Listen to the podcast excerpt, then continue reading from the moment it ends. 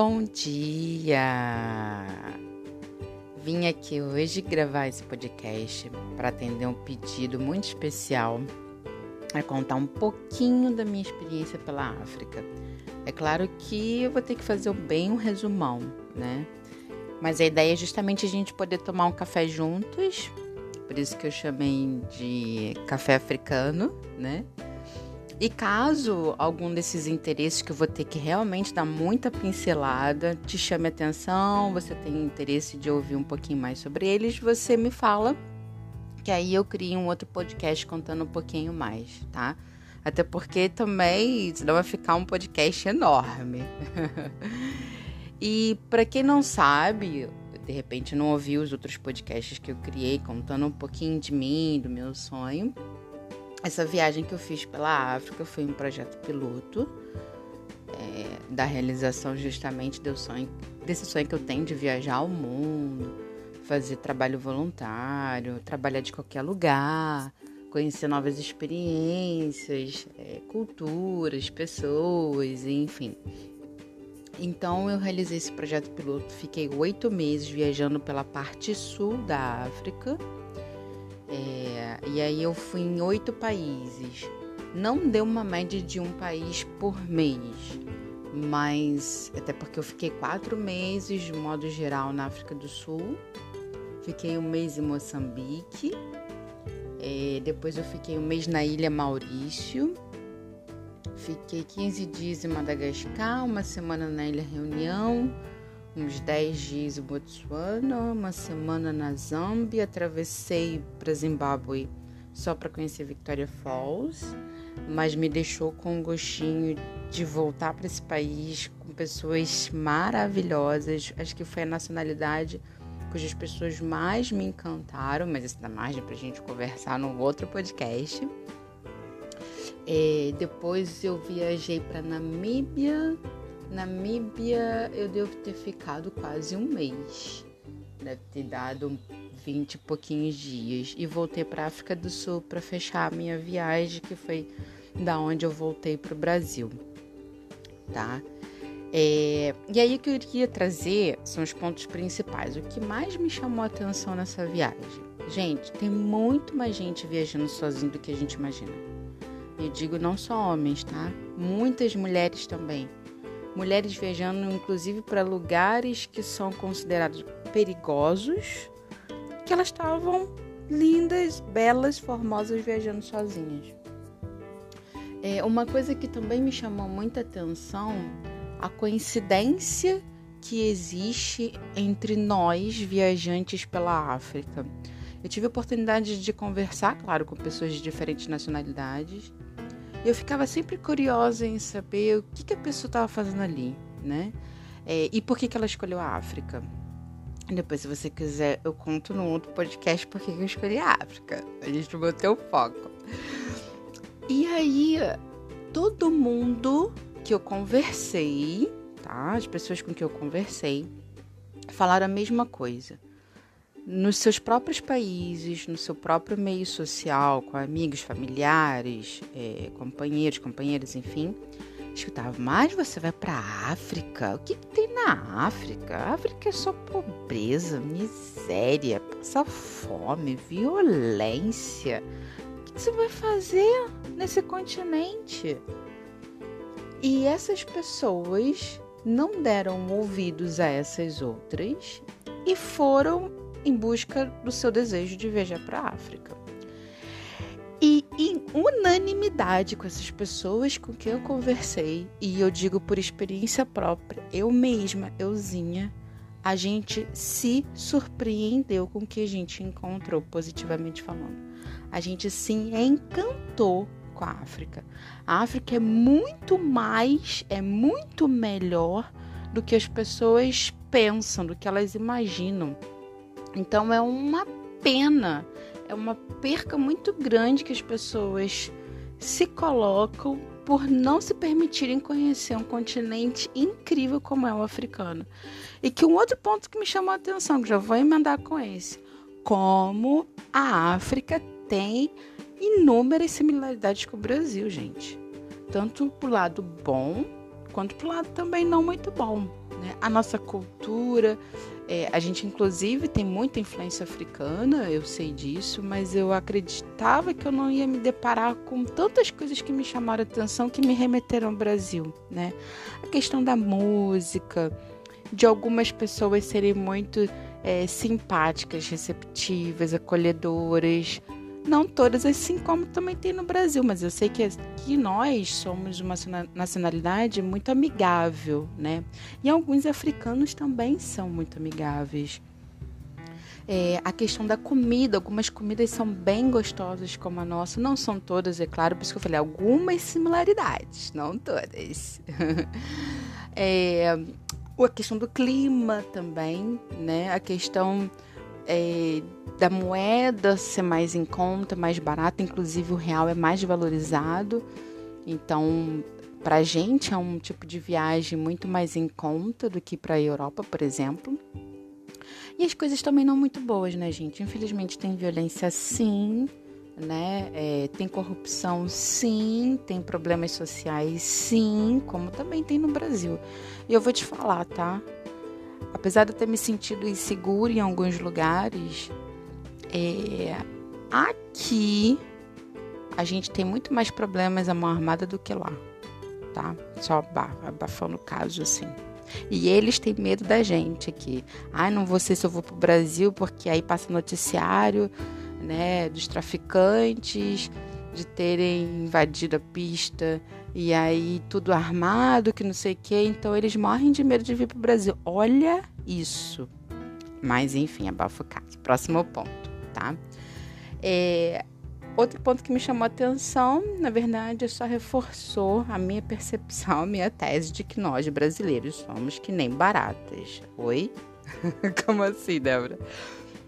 Sabe, sabe barata que você encontra em tudo quanto é buraco, tudo quanto é canto? Somos nós brasileiros. Qualquer cantinho que eu ia encontrava brasileiro. Mas sabe o que, que me chamou a atenção? Que tem lugares que, por incrível que pareça, e isso me surpreende mesmo, tá? Eu não encontrei brasileiros. Eu falei assim, gente, dessa vez eu não encontrei um brasileiro. O que que houve? E aí, quando eu parava para pensar, eram lugares que não são são lugares que não são muito divulgados, não são muito explorados. Não tem tanto glamour que o brasileiro gosta. O brasileiro gosta de lugar glamourizado, né? É, e é uma pena, apesar de serem lugares que não, não tenham toda essa fama, né? Não tenham todo esse glamour que atrai os brazucas, mas são lugares incríveis que muita gente perde por não se dar a oportunidade de conhecer. Então, isso foi uma coisa que me chamou a atenção. O que, que eu aprendi com essa viagem? Ah, gente, tanta coisa, né? Dariam vários podcasts aqui. Mas uma coisa assim que foi muito gritante, me chamou muita atenção, foi a questão do medo, né? É, o medo não é isso tudo que pinta na nossa mente. Gente, é muito bizarro. Parece que de tanto que ele ganha força na nossa cabeça, ele vai virando um bicho-papão, vai virando algo que a gente realmente fica com muito medo, a gente trava. Eu digo até por experiência própria, tá? Só que quando a gente se permite desconstruir isso, se desafiar, é, e pagar para ver e com medo mesmo, que afinal de contas é isso que é coragem. A coragem não é a ausência de medo, é a coragem a gente ir com medo mesmo, né? A gente pegar a nossa coragem e a gente pagar para ver, claro que dentro das suas medidas de precaução, né? A gente vê que não é aquele bicho-papão todo, que é um gatinho, que é muito mais possível do que a gente imagina. E eu digo isso não só antes de ir para a África, mas durante a viagem na África. Então, acho que o maior aprendizado que eu tive dessa viagem toda é uma coisa que foi muito forte, muito gritante, porque em vários momentos eu tive medo sim, mas quando eu segui essa linha, eu sentia isso. Gente, não é isso tudo, sabe? Quais foram as dificuldades? E eu listei mais 10. Acho que esse podcast vai ficar maior do que eu imaginava. Mas se não der, a gente divide, tá? Bom, trabalhar e viajar ao mesmo tempo. Ah, tadinha de mim, inocente, né? Eu achei que eu fosse conseguir isso de letra. Hum, primeira parte da minha viagem eu tava bonitinha, distribuindo meio meu tempo, dedicando tempo e energia pro trabalho, o restante para explorar, fazer trabalho voluntário, turistar, lá, lá, lá. Depois na segunda metade, é, tudo degringolou, né? É, como isso é desafiador, porque você não tá, no meu caso, né? Você não tá viajando, não tava viajando por viajar, eu estava viajando com propósito. Então eu tinha que conciliar a minha agenda com outras possibilidades, com outras frentes que eu queria atuar. E isso é muito difícil, é muito desafiador. Segundo ponto que eu senti dificuldade, de se sentir sozinha, né? É, tem momentos que você quer companhia, tem momentos que você quer é, fazer amizades, mas é engraçado que eu conheci uma brasileira logo no início da minha viagem, a gente viajou juntas pro Kruger, né? E aí ela virou para mim e falou assim: "Ah, as pessoas falam: "Ah, você vai viajar sozinha, você não se sente sozinha?" Ela falou assim: "Ah, não. É, só se sente sozinho quem quer. A gente está sempre conhecendo pessoas, né? Sempre é, interagindo com outros viajantes e tal. No início, eu entendi o que ela estava falando. Mas com o tempo, como a minha viagem não foi de curto prazo, foi mais de longo prazo, eu comecei a mudar essa minha percepção. Né? Eu entendo o que ela falou e concordo até um ponto. Que aí, relacionamentos superficiais e temporários super fácil do turista, do viajante encontrar. Agora, você desenvolver relacionamentos mais profundos, de você se sentir é, mais apoiada, de você dar apoio numa relação que vai para além do temporário, do superficial, aí isso eu senti muita dificuldade, viu? Senti muita falta. Até porque dizem que eu sou profunda, né? Então, isso foi um ponto que me chamou a atenção. Contrário também foi outra dificuldade. Às vezes eu queria ficar sozinha e não conseguia, né? É, não só pela questão de você estar é, tá sempre cercada por pessoas novamente, foi aquilo que ela falou, né? Você acaba encontrando um monte de gente, mas pela questão de você ter um canto seu que você pudesse se recolher, fazer mais as suas introspecções, ficar mais quietinha, mais no silêncio, até porque eu tava ficando em hostel ou em casas de locais, né, de moradores locais. E mesmo que eu tivesse meu próprio quarto, eu tinha um morador ali, né? Eu tinha o, dono, o proprietário, então eu tinha que interagir com ele. E, e, e quando eu estava em quarto de host, eu, eu, comecei a colocar um limite. Até quantas pessoas eu consigo dormir dentro do quarto? Porque depois que a gente vai ficando mais velha, né, gente? A gente vai começando a adquirir coisas que a gente não tinha antes quando mais nova, tá? Isso faz parte. Pega, a idade pega, né? Eu não sei o que aconteceu comigo. De uns anos pra cá, eu que batia na cama, entrava em sono profundo, poderia o mundo estar tá desabando eu não acordava. Hoje em dia, qualquer barulhinho me acorda. Então, isso foi uma outra dificuldade que eu senti nos hostels, né? E você tá com outros viajantes, eles fazem os barulhos, por mais que eles sejam super cautelosos, qualquer barulhinho tava me acordando.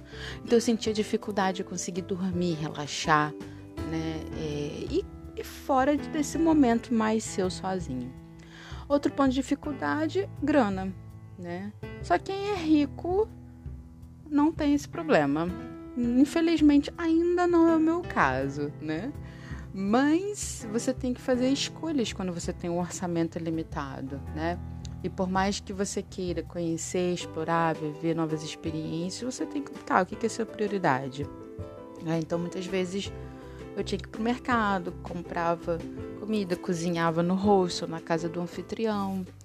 É, às vezes eu deixava de viver experiências novas porque eu tinha que escolher, a grana não ia dar. Então, isso foi um ponto também de dificuldade, mas que facilmente contornável. E, gente, é outro tabu que essa viagem mais uma vez quebrou. Quem faz esse tipo de viagem são pessoas normalmente que não têm dinheiro, tá? Pois é. Então, assim, Muita gente imagina, ah, não, pô, quisera eu, tá cheia de grana para fazer esse tipo de viagem. Nananina não, querido, querida. Nananina não. São pessoas que juntaram dinheiro, se organizaram e decidiram, escolheram por isso, porque isso é uma escolha, isso é uma decisão. E aí, assim como eu, outros viajantes também estavam tendo essa questão do budget e tinham sempre que avaliar, tá? Outra dificuldade é o clima, né? Teve climas que eu peguei muito frio, muito. Eu tive que vestir duas calças, duas meias. O retiro que eu fiz, meditação, eu tive que vestir quatro meias, né? Então, assim, é, essa questão da temperatura foi um desafio para mim. Peguei um clima extremamente seco, um calor surreal a ponto do nariz sangrar na Namíbia, para vocês entenderem. Então, assim, o clima realmente é um desafio aí pra gente. É, insegurança foi outro ponto de dificuldade, que é normal, quando você está num lugar desconhecido, você não se sente segura. E aí também é um ponto só para a gente usar a nossa precaução, né? E não deixar esse medo, essa insegurança tomar conta da gente. Outro ponto é ter que começar as pesquisas do zero quando eu ia para um outro destino, né? é, de sentar, abrir o computador, o celular, dar uma pesquisada. E aí, gente, foi libertador eu ter me permitido a mudar meu padrão. Porque quem me conhece, desde muito novinho, eu sempre gostei de planejar tudo em relação à viagem. Tipo, viajar antes de chegar, sabe? Conhecia tudo, pesquisava tudo, levava meses entendendo quais são os melhores lugares, que não sei que já criava um roteiro dessa vez, ó, pá, pá, tchauzinho, adeus.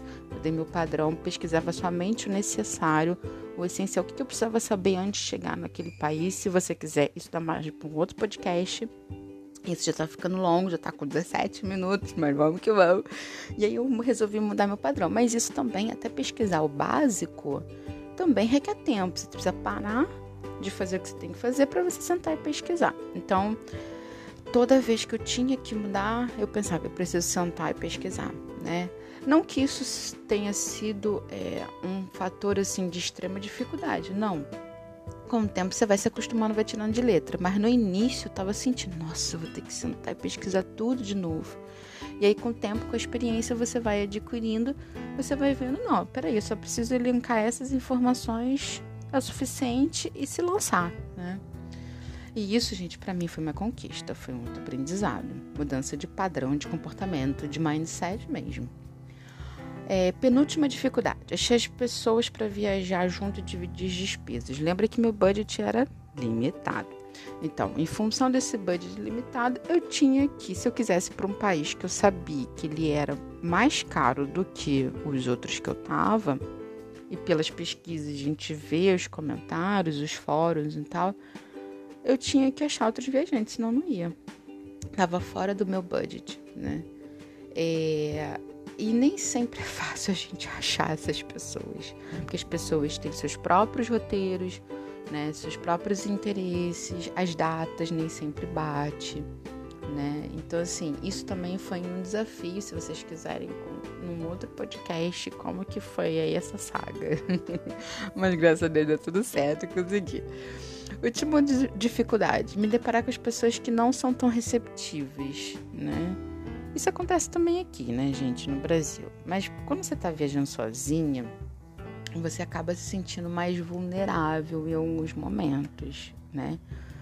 E aí você se deparar com aquela falta de receptividade foi um ponto difícil, né? assim, que eu tive que trabalhar muito dentro de mim, fazer, né, o benchmarking da vida. Não, peraí, no Brasil também tem isso, né? Não se deixar afetar tanto por isso, mas é um ponto que a gente tem que aprender a contornar, né? Agora, os, os, pontos que eu mais gostei, mais me encantaram, né? Que foram mais deliciosos. Gente, tem como não falar dos lugares lindos, incríveis que eu tive a oportunidade de conhecer. Conhecer culturas tão diferentes, né? E eu sentia que esse ponto de estar tá podendo conviver com os locais, com os nativos, fazendo couchsurfing. Não sei se você já ouviu falar, mas dá margem para outro podcast. né? De você conviver com os anfitriões, de estar na casa de pessoas que você não conhece. Gente, isso para mim era uma expansão. Parecia que deixava a minha experiência, minha viagem muito mais rica, sabe? Então era um, um auge assim para mim. Eu senti que os lugares que eu passei, que eu tive essa experiência, teve um plus, sabe? Outro ponto que eu amei, tenho conhecido muita gente diferente, diferentes nacionalidades, diferentes histórias, experiências. Isso também enriquece muito, né? Provar as comidas. Gente, tem cada comida tão diferente. Algumas me surpreenderam, maravilhosas, super gostosas. E isso tudo também enriquece, né? Outro ponto super delicioso: se abrir para viver experiências tão diferentes e novas que você nunca viveria se você tivesse aqui no seu lugarzinho, seu zona de conforto, né? E experiências que eu jamais imaginaria viver na minha vida. Exemplo, dirigir na Namíbia um carro, um carro gigantesco daquele 4x4, sabe aquela Hilux? Com duas barracas de camping no teto dirigir na areia. Gente, isso dá margem pro outro podcast. Foi uau pra mim, sabe? E dirigir na mão inglesa, tá? Parêntese, fecha parêntese. Um outro ponto também, assim, delícia para mim, de me permitir me desafiar, sabe? Sair da minha zona de conforto, de ver o quanto que isso trouxe coisas boas para mim e aumentou ainda mais o meu senso de confiança, é, de conhecer pessoas no meu caminho que eu sentia que estavam agregando para mim. Parecia que é, eu não acredito em acaso, quem me conhece sabe disso, né? Parecia que aquelas pessoas que eu estava tendo a oportunidade de cruzar, como se tivessem sido presentes no universo para mim, né? E aí não tem como é, um ponto para mim auge da viagem, super gostoso, super positivo, é o autoconhecimento. O tempo todo eu sentia que eu estava refletindo sobre mim, sobre as minhas experiências, o que eu devia aprender com aquela situação, o que aquilo veio me ensinar, sabe? entendi que as coisas vão acontecer no tempo que elas têm que acontecer e não no tempo que eu gostaria, mas sim no tempo que eu preciso se abrir assim para o universo, sabe? O que, que ele tem para trazer para gente, ficar atento aos sinais. O exemplo disso foi a Namíbia para mim, foram os coreanos com que eu tive a oportunidade de viajar junto. Um outro ponto também super delícia que me chamou a atenção, eu não me sentia turistando. Eu me sentia realizando um sonho eu sentia a minha viagem muito conectada para o autoconhecimento. Inclusive, quando as pessoas me perguntavam: e aí, o que, você está fazendo aqui? Você está passeio de férias ou trabalho? Nenhum, nem o outro. eu estou realizando meu sonho. A pessoa ficava parada assim, me olhando. E aí, no final da minha explicação, porque eu tinha que explicar, né? Porque assim, eu não respondia nem A nem B, era a opção C. Ela respondia assim: Ah, que legal! Nossa, você é corajosa. Daí depois eu ficava me perguntando, eu sou corajosa pelo quê? Por realizar meu sonho? Ah, se foi isso, então sou mesmo. Porque mesmo com medo eu tô aqui. E, e parando para pensar, realmente, a gente precisa de coragem para realizar os nossos sonhos mesmo. Mas isso, gente, dá margem para outro podcast, tá? É, um outro ponto também super delícia, liberdade que você sente de fazer o que você quiser, na hora que você quiser, como quiser, aonde quiser você é livre para você ser, fazer e ter o que você quiser. Né? Quando você viaja sozinho, você tem essa liberdade. E quando você viaja em grupo, você tem as outras pautas de desafio, que isso também dá margem para um outro podcast, né? Mas enfim, para a gente fechar esse café aqui, foi uma viagem que eu me senti muito grata, sabe? Uma viagem muito especial desde o primeiro dia quando eu pisei naquele avião, que eu desabei de chorar, até o último dia que eu estava caminhando num bairro que eu me hospedei, é, todo arborizado, que eu me senti muito grata, muito conectada, muito abençoada, sabe? E aí eu chorei, me emocionei.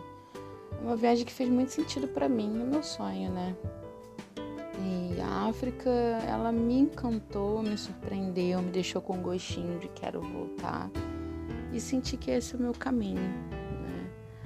É, tentei resumir ao máximo aí. 25 minutos de podcast. Vamos fechar nosso café. Espero que tenha é, atendido ao pedido especial que eu fiz com muito carinho de resumir, elencar os pontos principais. E caso você tenha interesse de ouvir alguma informação específica sobre os pontos que eu mencionei, estou à disposição. Um beijo grande e um ótimo dia para você.